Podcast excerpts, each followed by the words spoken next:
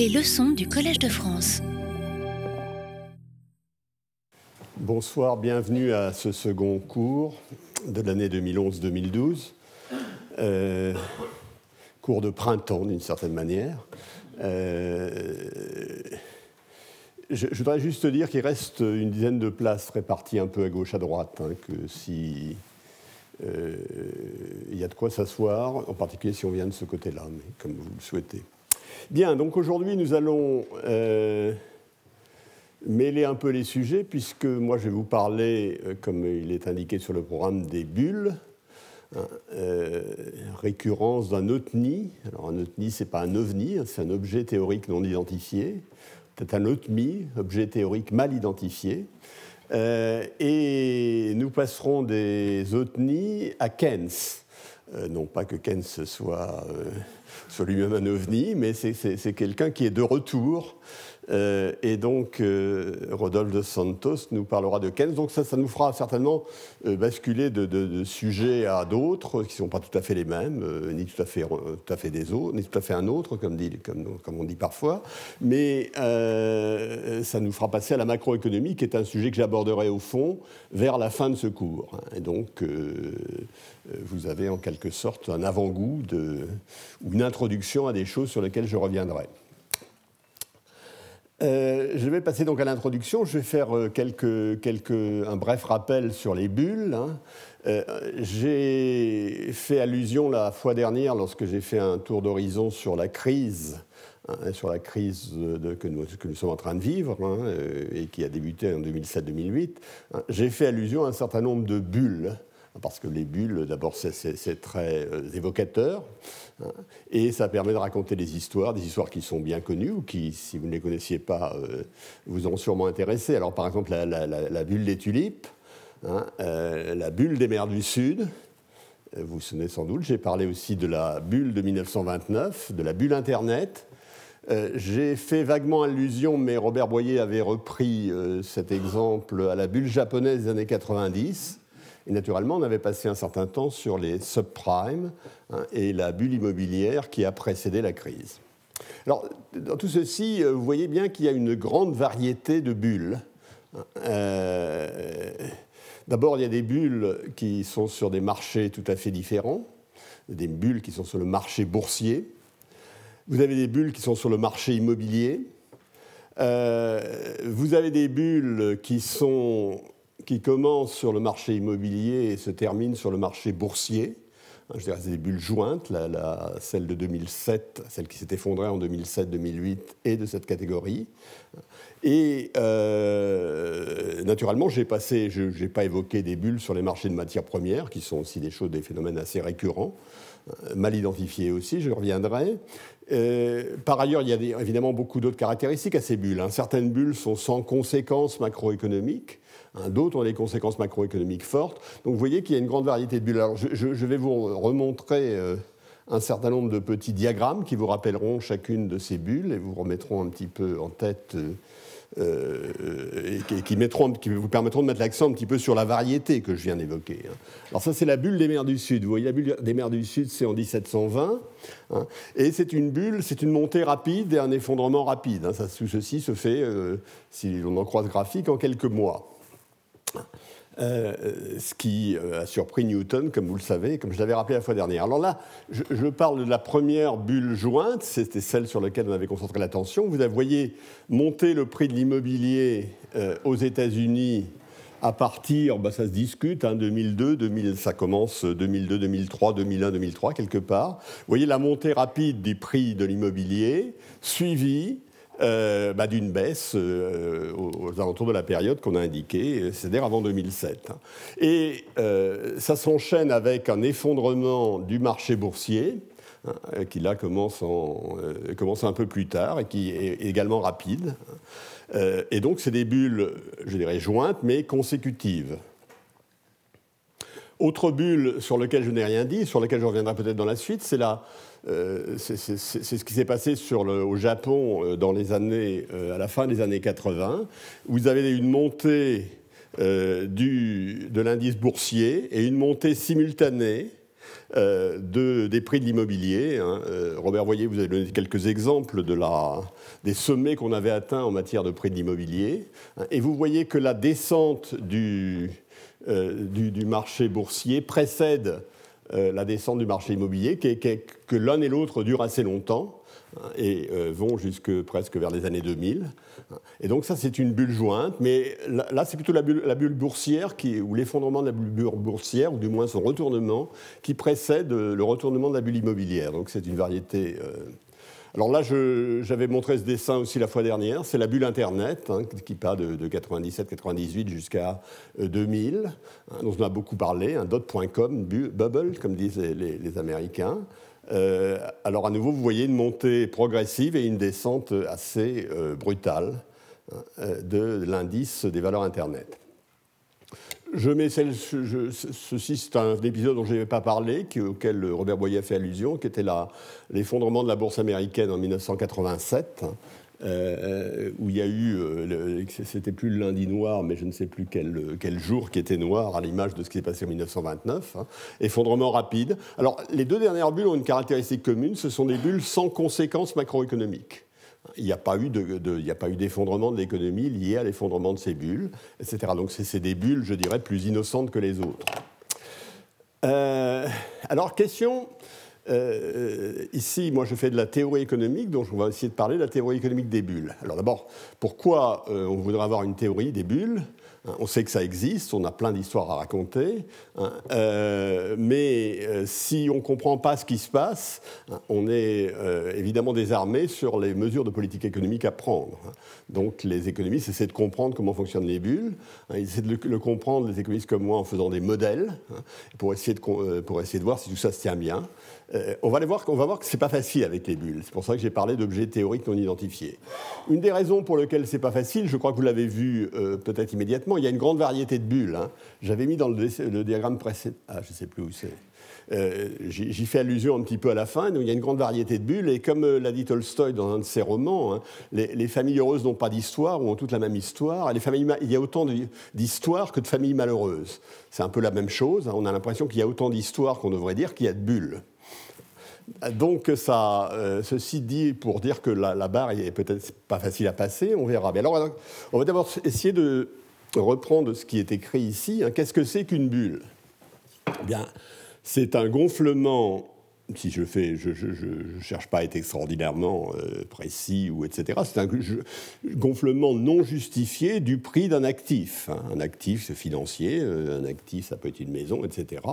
Alors qu'est-ce que ça veut dire non justifié? La première chose, c'est ça, c'est la première question. Eh bien, euh, pour les économistes, il y, a plein d'essais de définition de ce que serait non justifié. En particulier, un concept qui s'appelle le concept, on essaie de définir un concept particulier sur le marché boursier qui s'appellerait la valeur fondamentale et euh, la valeur fondamentale décrirait en quelque sorte le prix vrai, euh, ou le prix, une estimation du prix vrai, ça peut être une variable aléatoire. On ne dit absolument pas qu'elle est absolument connue, que c'est déterminé, hein, euh, du prix d'un actif. Donc, bulle, c'est prix supérieur à la valeur fondamentale. Alors, ça ne va pas nous, simplifier nécessairement complètement la vie, du moins dans ce que je vais faire aujourd'hui, hein, parce que vous voyez bien que euh, il y aura, euh, il faudrait réfléchir sur ce qu'est la valeur fondamentale. Alors la valeur fondamentale, ce n'est pas la même chose sur le marché boursier et sur le marché immobilier. Sur le marché boursier, la valeur fondamentale, ça doit être un petit peu quelque chose qui, est une, euh, en quelque sorte un résumé exhaustif de ce que vous pouvez gagner dans la suite hein, en gardant l'action. C'est-à-dire, euh, ça, doit tenir compte des dividendes qu'elle va vous procurer ou des avantages à la revente qu'elle va vous procurer, etc. Euh, euh, sur le marché immobilier, ben, la valeur fondamentale, si vous habitez la maison, c'est le fait d'être dans la maison. Si vous la louez, c'est le fait de recevoir des loyers. etc. Sur le marché des matières premières, on pourrait parler là-dessus. Alors donc, la, première question, c'est que ce n'est pas évident de reconnaître une bulle. Il n'est pas évident de reconnaître ce qui est une euh, évaluation non justifiée, un gonflement non justifié de ce qui est euh, quelque chose qui correspond à une bonne nouvelle euh, par rapport à une, mauvaise nouvelle. Alors, malgré tout, il y a des indices. Hein. Quels sont ces indices? Bah, sur le marché boursier, vous regardez le prix de l'action et vous regardez le, dividende. Il est, plus malin de regarder le, prix de l'action et le bénéfice par action de l'entreprise que, vous êtes en train de considérer. Ça s'appelle Price Earning Ratio. C'est un indicateur assez, standard en matière d'évaluation des marchés boursiers. Euh, pour le marché immobilier, regardez, vous comparez le prix de la maison avec le loyer que vous pouvez en tirer. Alors, on regarde par exemple de ce critère, la, bulle immobilière euh, qui a précédé les subprimes était clairement une bulle. C'est-à-dire qu'il y avait, euh, le, prix n'était pas en relation. Mais quand je dis c'est clairement, euh, malgré tout, il n'y a rien qui soit absolument probant. Il se peut que les loyers augmentent beaucoup dans la suite, il se peut qu'il y ait des effets d'avance, il se peut que les dividendes ou les bénéfices augmentent dans la suite. En particulier dans la bulle Internet, il est évident que euh, la, croyance initiale est celle d'une croissance des bénéfices. Donc, euh, et, j'ai cité Tolstoy un petit, avec un petit peu d'avance, mais c'est toujours pertinent.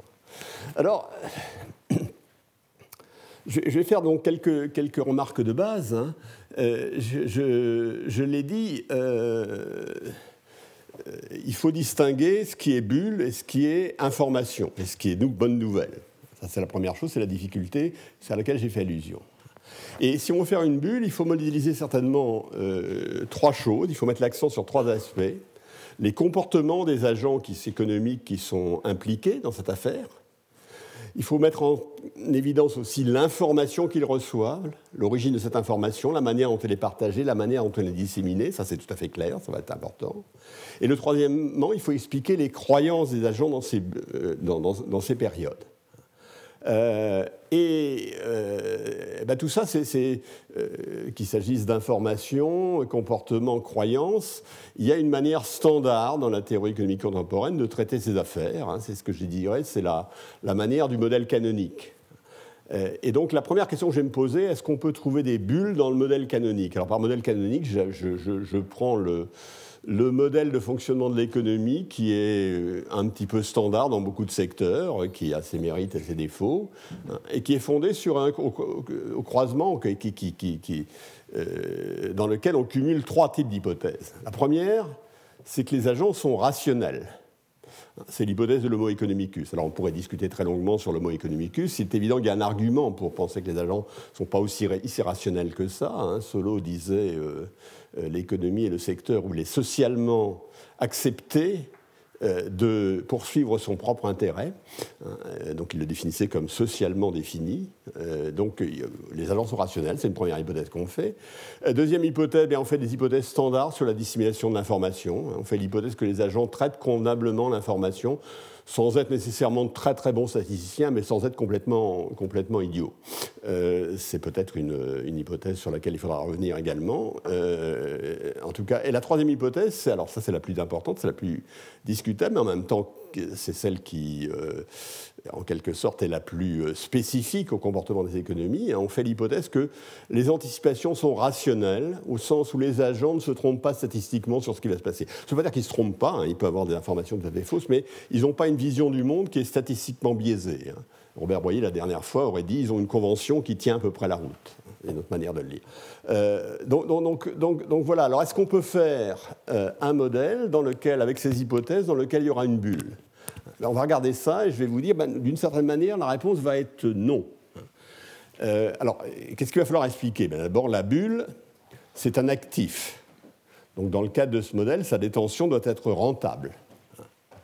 Alors, c'est un actif. La, bulle, hein, ce que j'appelle bulle, c'est ce qui va être en dessus de la valeur fondamentale. C'est en dessus de la valeur qui est explicable par les paramètres habituels. Donc, il n'a pas de valeur fondamentale et il s'échange à un prix positif. Donc la question c'est est-ce que je peux décrire un monde dans lequel il y a quelque chose qui n'est pas de valeur et qui s'échange à un prix positif? Est-ce que ceci peut être soutenable ou pas soutenable? Donc j'ai donné, j'ai regardé cette question dans des cadres tout à fait standards. J'ai donné une réponse un peu mi-figue, mi-raisin. Et puis je vous dirais que cette réponse n'est pas satisfaisante parce qu'elle ne rend pas vraiment compte des bulles qu'on observe. Mais il faut quand même aller jusqu'au bout de cette réponse si on veut commencer à comprendre ce qui se passe dans les, les bulles réelles. Du moins, c'est le chemin que je prends. Donc on va regarder, euh, d'abord, on va regarder un, monde dans lequel l'horizon serait fini. Alors, donc, quelle théorie pour les bulles? Y a-t-il des bulles sur l'hypothèse canonique Donc j'ai dit, euh, je, vais mettre dans un monde où il y a un horizon fini.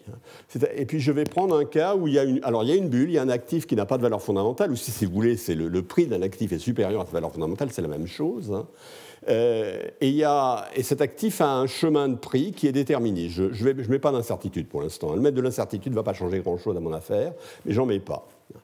Euh, et je fais l'hypothèse, puisque c'est déterministe, c'est peut-être l'anticipation rationnelle, ça veut dire que c'est parfaitement anticipé par les agents. Il y a prévision parfaite. Par ailleurs, je vais supposer qu'il existe un actif qui n'est pas risqué, hein, les, bons du trésor par exemple, qui euh, donne un taux d'intérêt petit r euh, donné.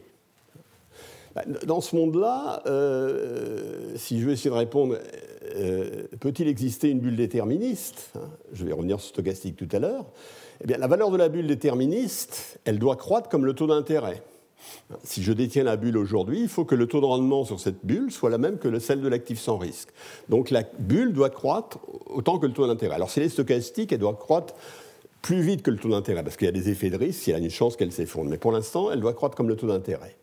Mais euh, malheureusement, comme on est dans un monde qui est fini, hein, il y a une fin du monde un jour, euh, pas très loin, donc à la dernière période, plus personne n'a besoin de cette bulle, puisqu'on ne la détient que parce qu'elle vous donne de l'argent la fois suivante.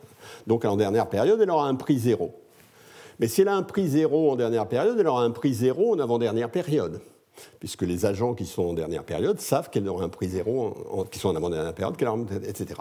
Et donc, par raisonnement d'induction vers l'arrière, la bulle a un prix nul. Donc c'est un petit peu décevant, on est un petit peu, un petit peu embêté. Et le problème, c'est que non seulement la bulle est un prix nul, ça c'est un fait, mais non seulement c'est l'équilibre, hein, l'équilibre tel qu'on définit les économistes, où on essaie d'avoir un équilibre de prix parfait, le prix ne peut être que nul. Mais c'est beaucoup plus fort que ça. C'est-à-dire, dans ce monde-là, si les gens savent que le monde va s'arrêter, s'ils comprennent comment il fonctionne, et si ceci est connaissance commune, alors il est connaissance commune que le prix sera nul. Non seulement le prix sera nul à l'équilibre, mais chacun sait que le prix sera nul, chacun sait que chacun sait que le prix sera nul, chacun sait que chacun sait que chacun sait que le prix sera nul. Donc cette nullité est ancrée dans un, en quelque sorte quelque chose dont on ne peut pas sortir. Alors, connaissance commune, c'est quelque chose dont je parlerai. Hein. Je reviendrai sur cette idée, parce que c'est une idée forte. Euh, c'est une idée, euh, euh, une idée qui évidemment dépasse beaucoup l'économie. Hein, si, un animal qui miaule et qui a des oreilles, je l'appelle un chat, hein, c'est parce que il est connaissance commune que, que c'est un chat, que ça s'appelle un chat. Si je l'appelais un chat et que je ne savais pas que vous l'appeliez un chat, euh, je n'utiliserai pas ce mot. Si je l'appelais un chat, que je savais que vous l'appeliez un chat, mais que je ne savais pas que vous sachiez que je l'appelle un chat, je ne l'appellerai pas un chat. Et ainsi de suite. C'est-à-dire que pour que le, mot soit établi, il faut qu'il y ait connaissance commune de la. Donc c'est un peu comme la bulle. Alors si la bulle était stochastique, je ne vais pas reprendre le raisonnement, mais grosso modo, s'il y a une fin du monde, euh, ça ne change pas l'affaire. La, bulle, à chaque fois, a une probabilité d'éclater, mais à la dernière période, elle doit éclater et ça remonte vers l'arrière. Donc on n'a pas trouvé de bulle en horizon fini dans un modèle standard. Alors je n'ai pas été très précis sur les hypothèses, mais malgré tout, c'est quelque chose d'un peu robuste. Alors, je, reprends, mais j'ai déjà donné l'argumentaire. Hein. je ne vais pas le reprendre très longuement. Hein. Ce qui se passe, c'est qu'en T-1, l'agent qui est en dernière période sait qu'il est en avant-dernière période. L'agent en avant-avant-dernière période, T-2, sait que l'agent d'avant-dernière période sait qu'il est en avant-dernière période. Et l'agent qui est en T-3 sait que l'agent qui est en T-2 sait que l'agent qui est en T-1 est en avant-dernière période. Donc j'ai utilisé malgré tout tout un bagage euh, implicite euh, sur lequel je peux revenir. Alors, Effectivement, je vais évoquer une première raison pour laquelle il y aura une bulle. Alors, c'est une raison qui est très tirée par les cheveux. Je ne vais pas la développer. Je reprendrai peut-être le modèle la fois prochaine pour montrer qu'il tient à peu près la route, mais euh, je vais simplement donner cet exemple. Hein. On est dans un monde. Hein, euh, c'est un modèle tiré d'un article, euh, je ne sais plus, il est paru dans, je crois, dans Econometrica début des années 2000 par Allen et Gorton. Et c'est un modèle en temps fini dans lequel il y a une bulle. Et pourquoi il y a une bulle? Bien Parce que les agents ne, peuvent pas savoir s'ils sont les derniers à avoir l'actif. C'est dans un monde, dans ce monde, euh, euh, ce monde dure de 0 à 1. Et il y a quelqu'un qui a l'actif à la période 0. Je dis, tout le monde naît à la période 0 en quelque sorte. Il y a quelqu'un qui a l'actif. La question de savoir, c'est s'il. Alors, cet actif, euh, je mets, il a une valeur fondamentale 0 pour avoir une pure bulle, mais ça peut être 1, ça peut être n'importe quoi. Je, vais essayer de faire soutenir une bulle. Et puis, l'agent qui est l'actif à la période 0 meurt à la période T2.1. Euh, meurt, ça veut dire qu'il bah, a besoin de se débarrasser de l'actif. Et il apprend qu'il a besoin de se débarrasser de l'actif epsilon avant qu'il le sache vraiment, euh, avant qu'il ait à le faire, et il le fait immédiatement. Et à ce moment-là, il il va automatiquement, alors l'histoire est un petit peu euh, tangente, il va nécessairement vers l'agent 2. Alors l'agent 2, lui, il va mourir à un tiers de l'époque au moment où il a reçu l'actif, où le premier donc a eu besoin de lui vendre, et la fin qui est 0,1. C'est-à-dire qu'en fait, il va, il va mourir, il aura besoin de l'actif à un tiers plus deux tiers de T2,1, où T2,1 est le temps auquel le premier a reçu l'actif. Euh, et puis, eh ben, à ce moment-là, il y a un agent 3. Alors, l'agent 3, lui, euh, s'il prend l'actif, il en aura besoin non pas un tiers du temps entre 1 et T1, pardon, entre 1 et T2,1, non pas un tiers du temps, mais à deux tiers du temps. C'est-à-dire que lui vit deux tiers du temps après la mort du premier agent. Euh, mais le problème, c'est que les agents ne savent pas s'ils sont les agents 2 ou 3. Et en fait, dans ce monde euh, où l'agent 1 peut mourir, entre guillemets, avoir besoin de son argent à n'importe quel moment, hein, de façon, je, vais prendre une densité, euh, une densité uniforme, hein, uniforme entre le temps, donc la probabilité que l'agent 1 meure entre t et t plus dt, c'est dt. Maintenant, si vous recevez une proposition d'un agent euh, pour vous transmettre l'actif, à un moment donné, ça peut venir, soit si c'est entre t égale 0 et 1 tiers, ça vient certainement de l'agent 1. Donc vous êtes certainement l'agent 2, vous avez intérêt à accepter, enfin euh, si, le prix de l'actif va continuer à monter. Si c'est après un tiers, alors ça peut venir de l'agent 1, probabilité d'été, ça y est, il peut mourir à ce moment-là juste, etc. Ou ça peut venir de l'agent 2 parce que l'agent 1 est mort euh, pendant un temps, à l'époque T1, et pendant un intervalle de temps qui cette fois était égal à T1 plus 3,5 de dt, hein, puisque en ce moment-là, T1 plus 3,5 de dt, comme s'il il, vit deux tiers, ça, va tomber entre T et T plus dt.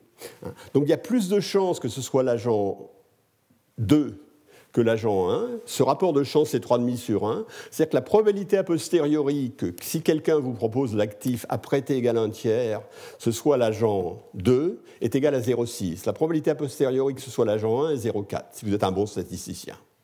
Ben, dans ce monde, vous voyez qu'une bulle peut, durer. Pourquoi? Ben, Parce que l'agent 1, si la bulle monte, il, il rappellera l'agent 2. L'agent 2, il a intérêt à le faire, puisqu'il va gagner. Et l'agent 3, euh, eh ben lui, il ne pourra repayer, il a, presque une chance sur deux qu'il gagne de l'argent, puis une chance sur deux qu'il ne puisse pas rembourser. Mais s'il ne peut pas rembourser, c'est les gens qui lui ont prêté qui payent. Donc la bulle n'est pas tout à fait rationnelle. Il va y avoir une bulle. Elle n'est pas tout à fait rationnelle au sens que les gens qui prêtent aux agents qui sont engagés dans l'affaire ne devraient pas le faire. Mais ça ressemble un peu à une bulle. Bon, c'est une histoire qui vaut ce qu'elle vaut. Ça, c'est le modèle et l'équilibre. Mais je vais. Euh, maintenant, on voit bien l'idée que s'il si les choses s'arrêtent à un moment et que tout le monde le sait, hein, euh, la fin du monde en un sens vraiment tout à fait métaphorique, hein, ça peut la fin, la fin du, euh, la fin de l'innovation Internet ou ça peut être n'importe quoi. Donc on n'aura pas de bulle. Alors est-ce qu'on peut avoir une bulle dans un modèle à horizon infini? On va prendre un modèle plus abstrait possible avec lequel on peut discuter plein de choses, comme un modèle d'équilibre général à horizon infini. Euh, alors la première chose, c'est que si on vit infiniment, mais qu'il y a une bulle temporaire qui a un support fini, dont on sait qu'elle aura éclaté dans 35 mois ou 35 ans ou 35 siècles, etc. Eh bien, par le raisonnement que j'ai fait tout à l'heure, elle, ne peut pas, elle ne peut pas naître. Embêtant. Par contre, la bulle pourrait aller jusqu'à l'infini. C'est-à-dire que la bulle pourrait se perpétuer, etc. Alors, est-ce que ça, c'est possible d'avoir une bulle qui va jusqu'à l'infini? On va, on va, réfléchir à nouveau. Hein. Si c'est le cas, je vais l'appeler une bulle durable.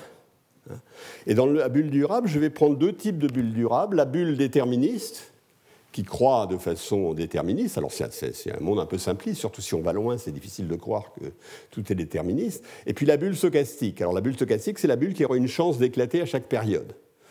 Alors les deux sont durables au sens, la première, elle dure vraiment tout le temps, et la deuxième, il y a toujours une probabilité positive que même après un million de siècles, elle soit là, mais elle peut être extraordinairement faible. Toutes les deux sont des bulles durables. Alors est-ce qu'on peut trouver des bulles durables? Alors on va faire le raisonnement dans, le cas d'une bulle déterministe. Hein. Euh, en horizon fini comme en horizon infini, la bulle déterministe doit croître au taux petit r. Donc elle doit croître, elle doit croître comme 1 plus r à la puissance t. Alors vous voyez bien qu'il y a un problème, hein, c'est que si r est supérieur au taux de croissance de l'économie, cette bulle vaudra plus cher que l'économie. Donc elle ne pourra pas durer.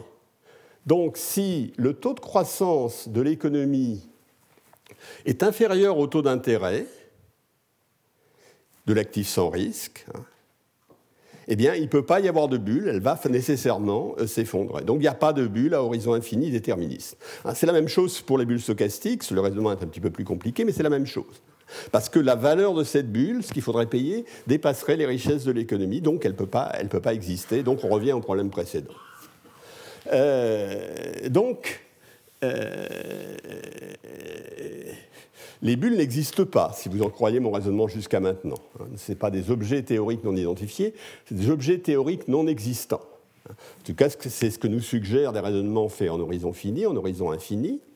Hein. Euh, pas de bulle temporaire et non pas de bulle durable, stochastique ou déterministe. C'est pas sûr, parce qu'on va prendre un modèle qu'on avait regardé euh, déjà, euh, ceux qui étaient avec moi il y a quelques. Quand est-ce que j'ai fait ça? Il y a trois ans. Hein, on a parlé du modèle à, génération. Alors c'est un modèle tellement simple que je, vais, justement rappeler de façon littéraire. Hein. Je remettrai les équations quand même pour vous montrer que c'est à la fois une histoire extraordinairement simple et quand on la regarde de plus près, c'est une histoire qui peut être extraordinairement compliquée. Il se passe des choses extraordinairement compliquées dans ce monde, hein, sur, lequel j'avais insisté la fois. Là, je vais dire les choses extraordinairement simples. Alors, c'est le modèle de Halley Samuelson à génération. C'est un modèle extrêmement.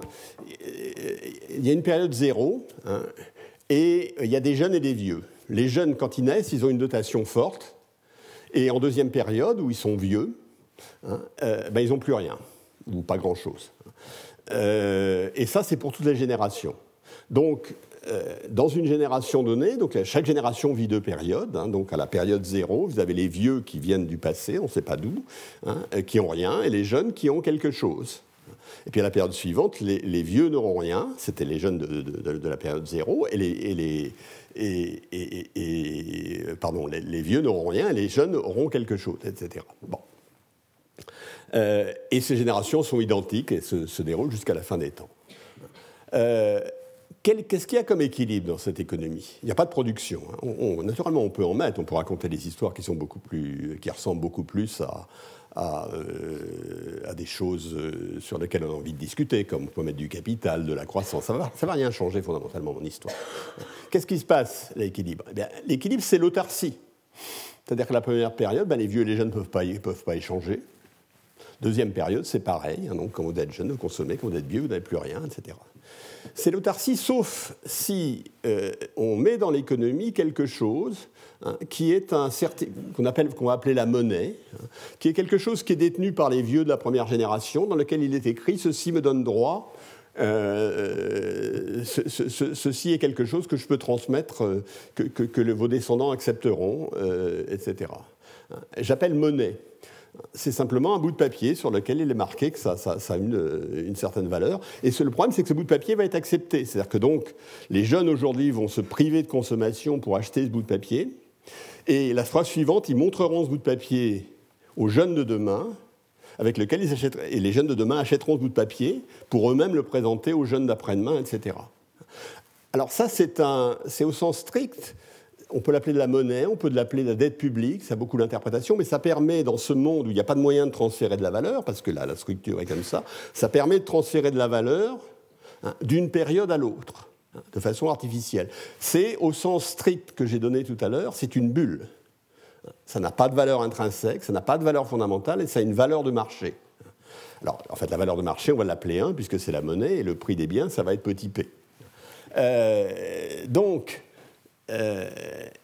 par ailleurs, ce raisonnement, il n'y a strictement aucune contradiction avec le raisonnement précédent. Pourquoi?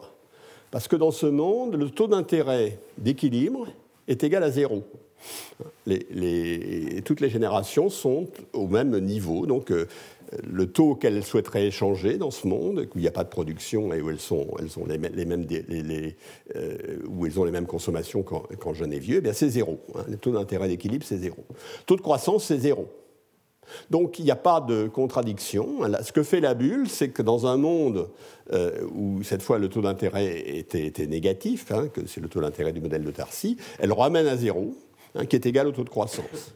Alors ça aussi, c'est une propriété tout à fait générale. C'est dans des modèles de ce genre, si le taux d'intérêt euh, d'équilibre hein, est inférieur au taux de croissance de l'économie, parce que, l'économie croît, parce qu'on euh, a la croissance endogène, parce que le, nombre de gens croît, etc., eh bien, on peut créer une bulle qui ramène le taux d'intérêt égal au taux de croissance. C'est-à-dire qu'il y a une fonction des bulles euh, qui, dans nos modèles canoniques, apparaît, qui est de rétablir l'efficacité intertemporelle, c'est-à-dire de refaire, euh, en quelque sorte, des transferts de revenus vers la, vers, la première génération de vieux.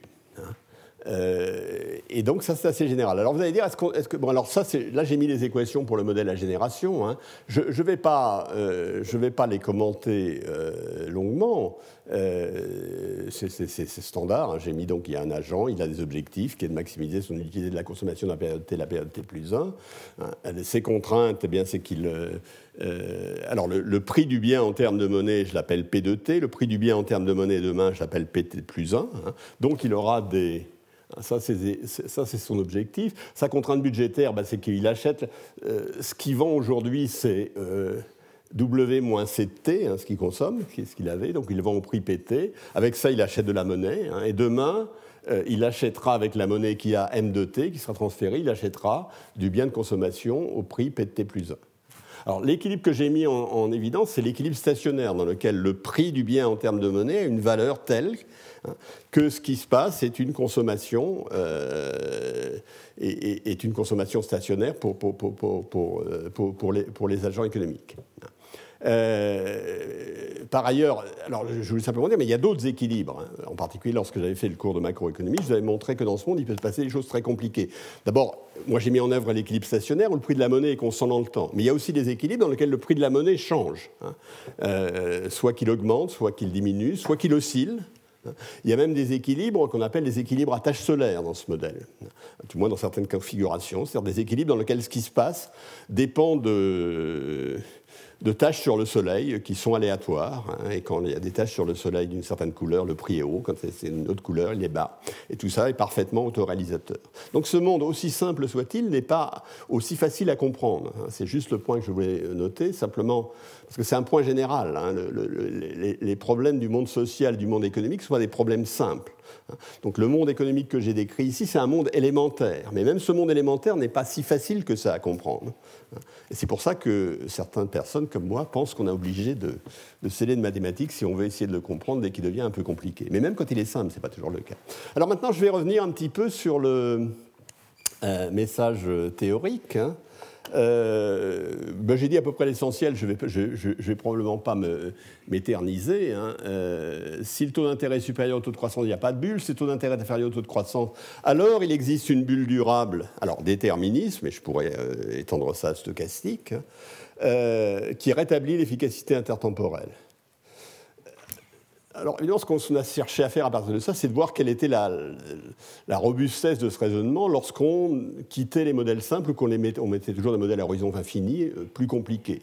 Alors comment compliqué? Ben, On peut mettre des modèles dans lesquels euh, ben, il n'y aura pas de d'intérêt, euh, n'y aura pas d'actifs sans risque, il y aura des taux d'intérêt variables, euh, dans lesquels on va mettre de la finance plus compliquée. Hein. les prix d'État, ce seront les probabilités risques neutres. Ça, c'est les années où j'ai parlé de la finance. Hein. ça, ça dira quelque chose à ceux qui étaient, là. Dans lequel il y, a il y, a un mélange de marché complet et de marché incomplet. Hein.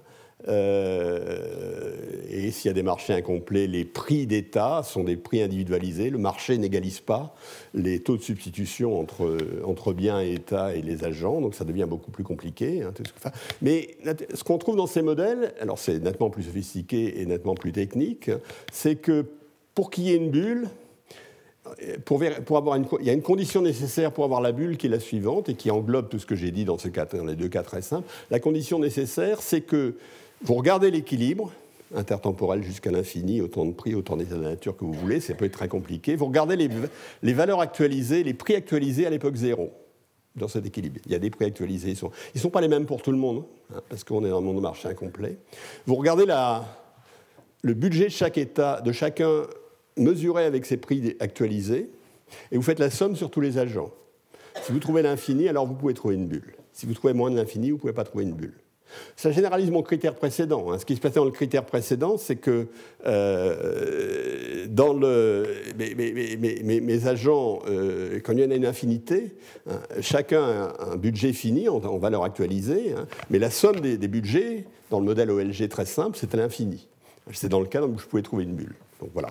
Donc euh, on peut faire une théorie plus générale, mais qui est assez alors, avant, que j'aille dans d'autres directions pour regarder une bulle, euh, il y, a quand même. Euh, j'ai été très, très simpliste sur l'information. Euh, je vous ai montré des exemples dans lesquels on était déterministe, on était stochastique éventuellement, mais j'ai vraiment absolument pas mis l'accent sur l'information des agents. Or, il y a une explication, vous pourriez dire. Hein,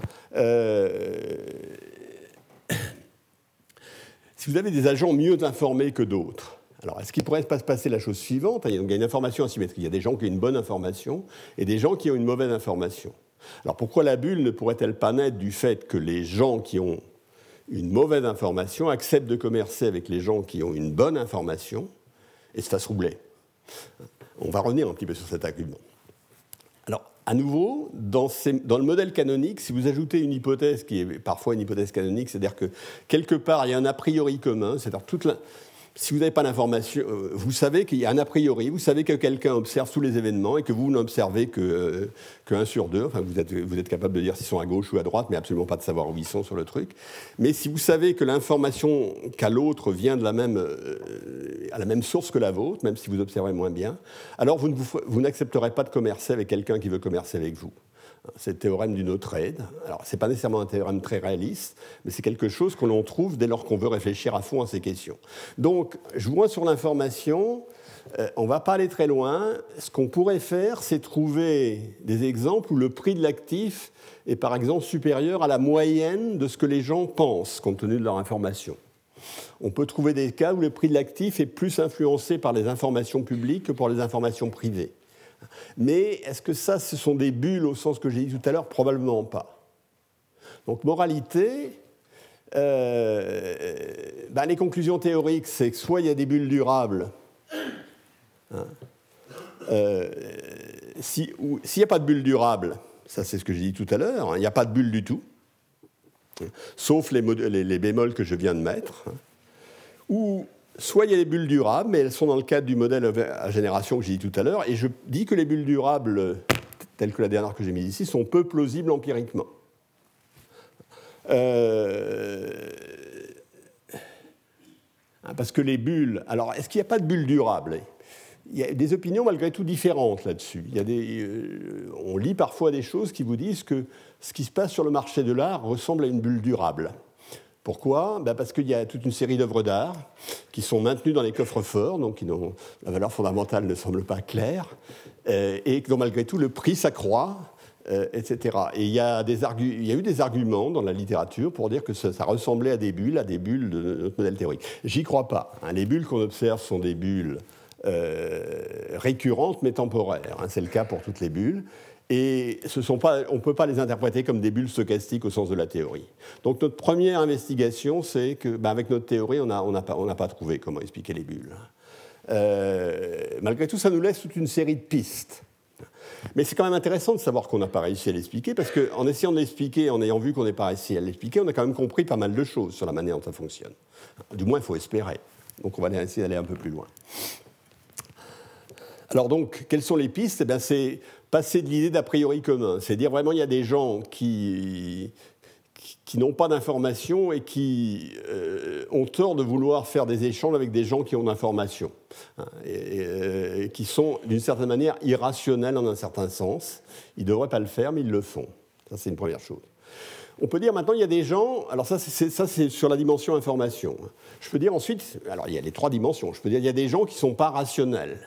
Ce n'est pas une dimension que je vais absolument explorer, au sens où, par exemple, ils sont pas bons statisticiens, ils ont tendance à croire, à mettre, avoir trop de confiance dans leur propre jugement par rapport aux informations qu'ils obtiennent de l'extérieur. Ça, c'est une seconde piste. Et puis, euh, alors, est-ce qu'on les appelle irrationnels? C'est une variété d'irrationalité, hein, mais ils ne sont pas rationnels au sens de la théorie.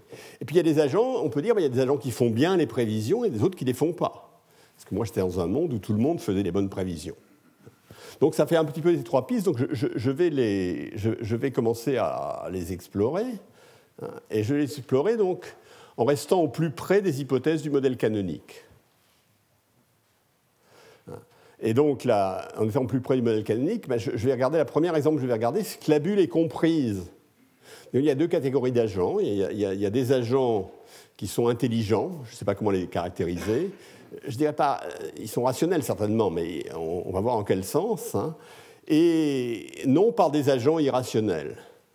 On va mettre en évidence ce qu'on appelle l'effet Soros. Euh, alors, c'est quoi les, effets Soros? Ben, Les effets Soros, ça va être lié à ce qu'il y a, une partie des investisseurs vont être des suivistes. Euh, dans le, positive feedback traders. Ils réagissent, ils, s'en tiennent au feedback et ils, réagissent de façon positive au feedback. Et donc, c'est la stratégie qui était prêtée à George Soros quand il a gagné euh, beaucoup d'argent sur un certain nombre de marchés, en particulier d'attaque de monnaie. Alors, euh, sa stratégie, c'est de parier non pas sur les fondamentaux, mais sur le comportement futur de la foule. Hein, c'est d'essayer d'anticiper que si le prix va monter, il y a des gens qui rationnellement vont se joindre, et donc euh, vous avez intérêt à, et anticipant ceci, vous pouvez euh, vous en tirer, vous en tirer mieux que les gens qui, sont allés sans, sans, trop réfléchir.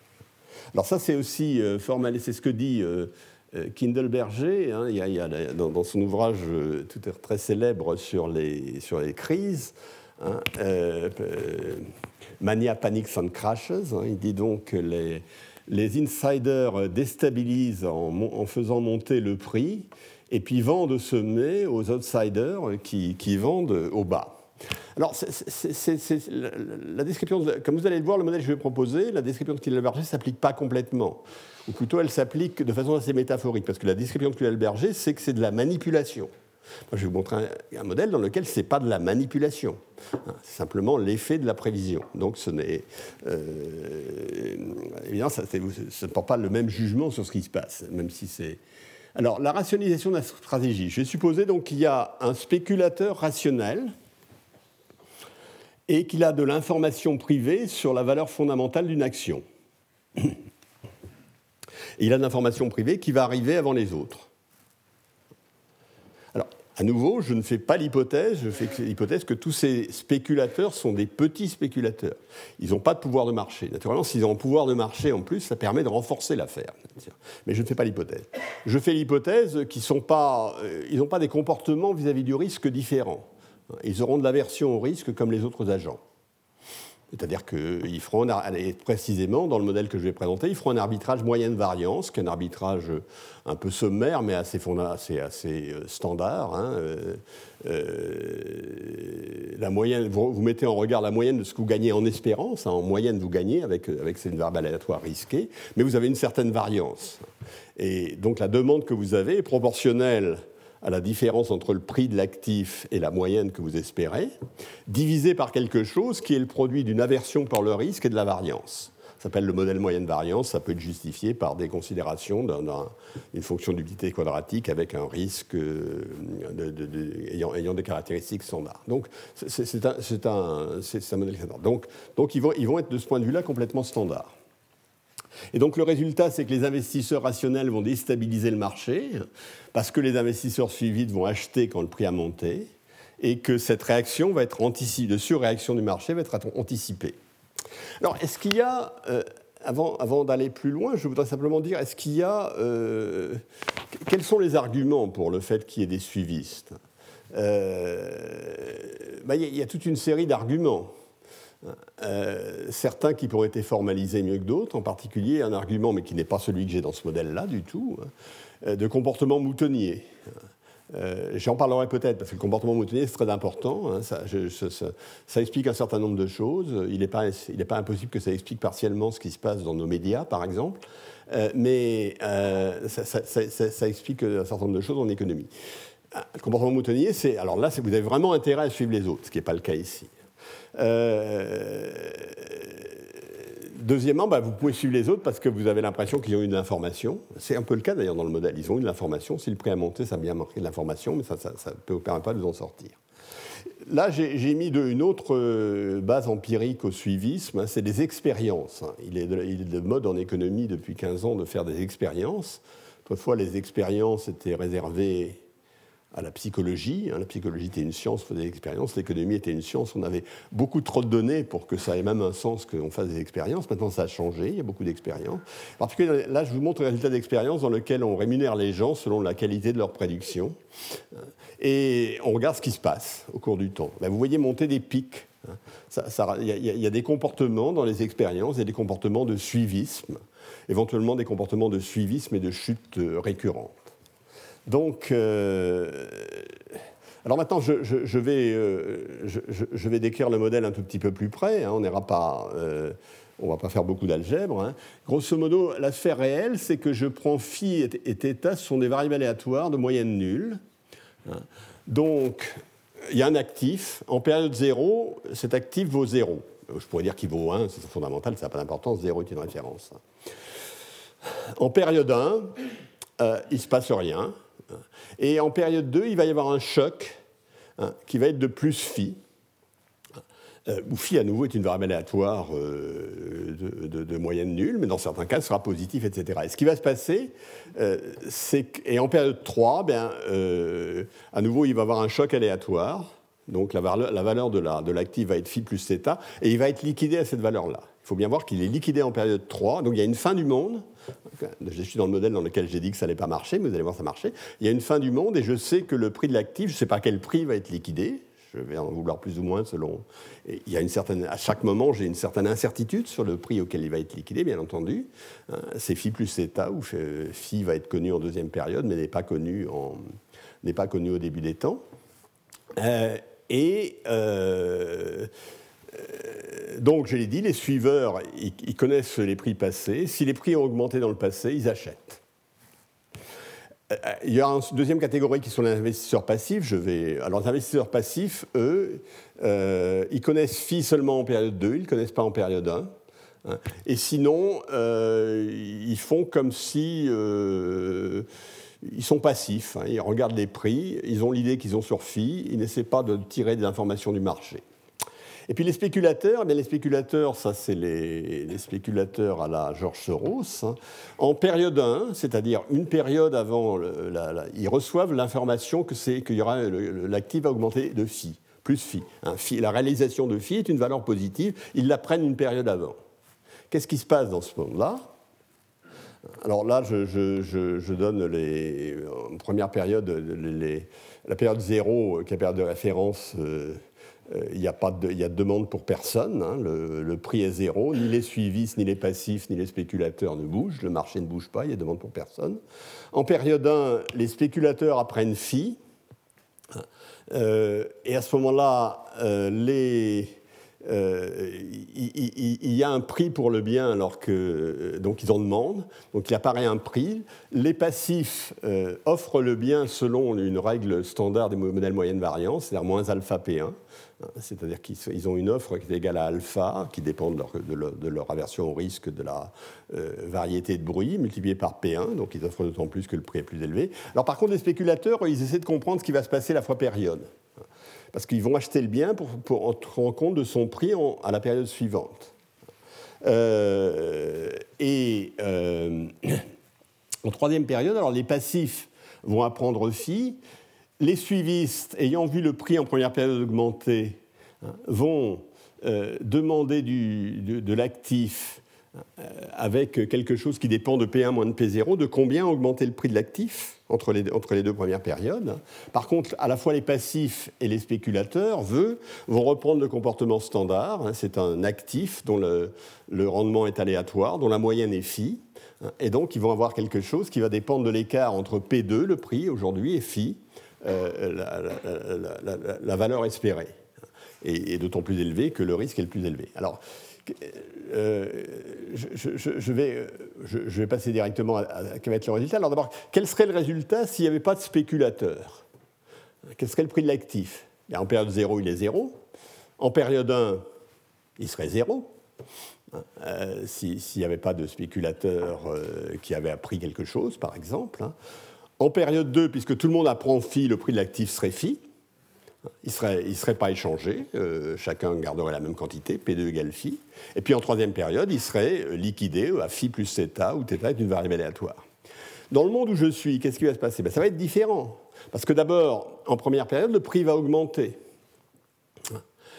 Alors, je, fais l'hypothèse où le, nombre de passifs est, zéro. Hein. il, y a, simplement des, spéculateurs. Donc, le prix va augmenter jusqu'au moment où le prix de première période est égal au prix espéré de deuxième période pour les spéculateurs. Euh,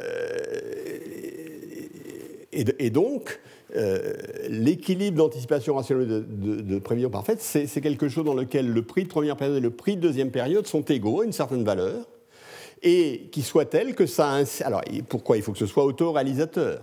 Pour qu'il soit autoréalisateur, il faut que le prix de deuxième période, compte tenu des comportements que j'ai donnés, et compte tenu du comportement suiviste des gens qui ont vu le prix augmenter entre la période 0 et la période 1 soit bien le prix P2 que j'ai produit. Donc l'équilibre résulte d'un point fixe, hein, qui n'est pas extraordinairement compliqué, hein, mais dont j'ai l'algèbre est, est, ici, hein, je l'ai fait dans le cas où il y avait euh, zéro passif, l'algèbre est ici. et vous voyez évidemment que ce prix est plus élevé que le prix phi. Pourquoi? Parce qu'il incorpore le fait que la montée du prix en période 1 va être suivie d'une demande accentuée des suivistes en période 2, et donc, elle va avoir un prix d'équilibre de période 2 qui va être plus élevé. Alors naturellement, qui va faire du bénéfice? Ben, Ça va être bien entendu ceux qui, euh, ceux qui ont acheté initialement, hein, euh, qui ont eu l'information initiale, et, parce que évidemment le prix ici P2 va être supérieur à phi, donc eux ils vont vendre. Hein. ce qui va se passer ici, c'est que les spéculateurs vont vendre et les autres vont, vont acheter. On est dans un monde qui a anticipation rationnelle, qui a prévision parfaite, hein, et dans lequel il y a quelque chose qui ressemble à une bulle une bulle qui s'effondre. Alors qu'est-ce qui se... Donc, la morale de l'histoire, hein, c'est que les, suiveurs ne sont pas rationnels. Ils ne sont pas rationnels et ils n'ont pas, euh, pas, de, pas de vision prospective. Ils ne comprennent pas le monde. Ils sont simplement euh, ils sont suiveurs au sens qu'on a vu tout à l'heure. Alors les passifs, je vais passer là-dessus parce que je n'ai pas besoin des passifs en fait pour raconter ces histoires. J'aurais dû la raconter sans les passifs. Les passifs sont sont pas sophistiqués. Pourquoi? Parce que si c'était sophistiqué au sens où j'ai dit tout à l'heure, où j'ai dit quand on a de l'information et que les gens la traitent de façon sophistiquée, alors ce qui va se passer est beaucoup plus compliqué, on sait beaucoup moins. Si c'était sophistiqué, il, comprendrait que le fait que le prix monte en période 1 reflète de l'information obtenue par les agents qui sont, euh, qui sont informés en période 1. S'ils savaient que les autres peuvent être informés en période 1, ils interpréteraient la montée des prix en période 1 comme une nouvelle. Et donc, ils changeraient tout à fait leur comportement. Donc ils sont relativement euh, euh, peu, sophistiqués. Alors, les, spéculateurs, eh de quoi ils bénéficient? Eh D'une part, de leur information supérieure, il faut bien voir que c'est eux qui ont l'information les premiers, hein. ils ne sont pas absolument, et de leur prévision supérieure. Mais euh, leur prévision supérieure conduit à, en quelque sorte, multiplier le gain de leur information, puisque comme ils comprennent que le fait que le prix va monter va le faire encore plus monter, hein, euh, leur comportement conduit à valider cette, euh, euh, cette amélioration de leur situation d'une certaine manière. Et ce n'est pas de la manipulation, ils, simplement, ils ont simplement des prévisions parfaites, ils, sont, ils ont des anticipations rationnelles au sens de la théorie. Alors est-ce qu'on devrait croire... Alors, donc, quels sont les phénomènes derrière? Oui, bah, je, je, viens de le dire ici. Hein. Quels sont les phénomènes derrière? Ben, ceci n'est pas. C'est un modèle de bulle qui a une certaine pertinence, qui semble rendre compte de choses qui se passent. En particulier, on l'a attribué à des, attaques spéculatives faites par euh, Georges Soros, mais à des choses qui se passent en tout cas en, cas, de, certaines attaques spéculatives. On, a des, épisodes où ce qui se passe ressemble un peu à ça. Et on voit bien la mécanique est extraordinairement simple. Alors naturellement, on a enlevé la rationalité des agents hein, et on a enlevé leur sophistication. Et euh, ceux à qui on a enlevé la rationalité, on s'est enlevé l'anticipation rationnelle. Les passifs n'ont pas d'anticipation rationnelle non plus. Donc on, est sorti du cadre canonique, mais on a eu un modèle euh, qui est... Euh, et on a un modèle dans lequel il y a quelque chose qui ressemble à une bulle. Pourquoi malgré tout ce n'est pas intéressant? Pourquoi, en tout cas, ça n'épuise pas notre histoire hein. J'ai dit, comme dans Tolstoï, il y a, il y a autant d'histoires de familles malheureuses qu'il y a de familles malheureuses, ben c'est pas rien, il y a autant d'histoires de bulles qu'il y, a, de bulles. Ça, c'est une histoire possible. c'est sûrement pas l'histoire qui s'est passée dans la bulle Internet, par exemple. La bulle Internet, et je vais terminer là-dessus, je vous la raconterai la fois suivante, je vous ferai un modèle qui, rend ça plausible. La bulle Internet, il y avait, euh, vers 1997, donc avant qu'elle monte, il y avait deux célèbres euh, euh, intervenant sur la place de Wall Street. Le premier s'appelle JR. Je me rappelle plus que, du nom exact. Hein. Ils, sont, célèbres, mais pas, pour moi qui suis un peu étranger à la finance. Et le second s'appelait SD. Le premier était le, patron du Tiger Hedge Fund, donc un de ces euh, fonds, de couverture. Euh, fonds spéculatif qui s'appelait Tigre, donc ça devait être assez efficace. Hein. C'était vraiment quelqu'un, c'était une star. Et en 1997, il disait à qui voulait l'entendre, enfin au début de la bulle, hein, je ne sais plus, 98, etc., il disait tout ce qu'il disait ensemble dans, les dîners en ville. Hein. Euh, soit entre nous, moi j'ai participé à des tas de dîners en ville dans à cette période où tout le monde disait que c'était une bulle. Mais en tout cas, lui disait, qui était le chef du Tiger Hedge Fund, euh, disait euh, bah, tout ça c'est une bulle, hein, il est hors de question que je me mette dans cette affaire de fou problème, c'est que, n'étant pas dans cette affaire, euh, son hedge fund a fait moins bien que, ses partenaires, et il a été obligé de fermer en fin 99, hein, par suite de mauvaises performances. À la même époque, il y avait SD, qui était le chef du Quantum Fund, hein, qui est un autre concurrent, star euh, totalement respecté également, qui disait dans les dîners en ville euh, Ceci est une bulle, ça n'a aucun sens. Mais il est hors de question que je n'y reste pas, je sauterai du train juste avant l'accident. Problème, il était obligé de donner sa démission en avril 2000, après que la bulle se soit effondrée, et il n'avait pas retiré ses actifs de ceci. Donc vous voyez bien, c'est une histoire qui n'est pas du tout. Euh, euh, c'est une, histoire, une histoire vraie, d'une vraie bulle, hein, dans laquelle les agents sont absolument pas mes agents à la Soros, euh, intelligents et, comprenant le monde, alors que les autres ne comprennent pas. Hein. Ils, ont, ils ont compris, ils savaient que c'était une bulle, hein, et il y en a un qui n'est pas allé, l'autre qui y allait. En fait, ce qu'on verra dans le modèle qu'on fera la fois suivante, l'optimum dans ce monde, dans le monde je montrerai un modèle dans lequel ben, vous êtes dans une bulle, vous savez que vous êtes dans une bulle, hein, et vous avez intérêt à y rester un certain temps. Alors, vous gagnez ou vous perdez. Mais donc les bulles, ah, avec, dans cette histoire, les bulles sont des choses euh, dont, la stabilité est beaucoup plus forte que ne le suggèrent tous nos, raisonnements amont. Mais naturellement, pour ça, il a fallu sortir un petit peu des hypothèses canoniques. Est-ce qu'on, ce qu'on a fait sortir était ce qu'on aurait voulu faire sortir Est-ce qu'on raconte une histoire qu'on aime et à laquelle on croit? Ça, on le verra la fois prochaine. Hein, pour euh, Aujourd'hui, bah, il est 17h30. J'ai commencé à 16h33 comme à l'habitude, donc je termine à 17h30 comme à l'habitude. Merci. Retrouvez tous les contenus du Collège de France sur www.colège-2-france.fr.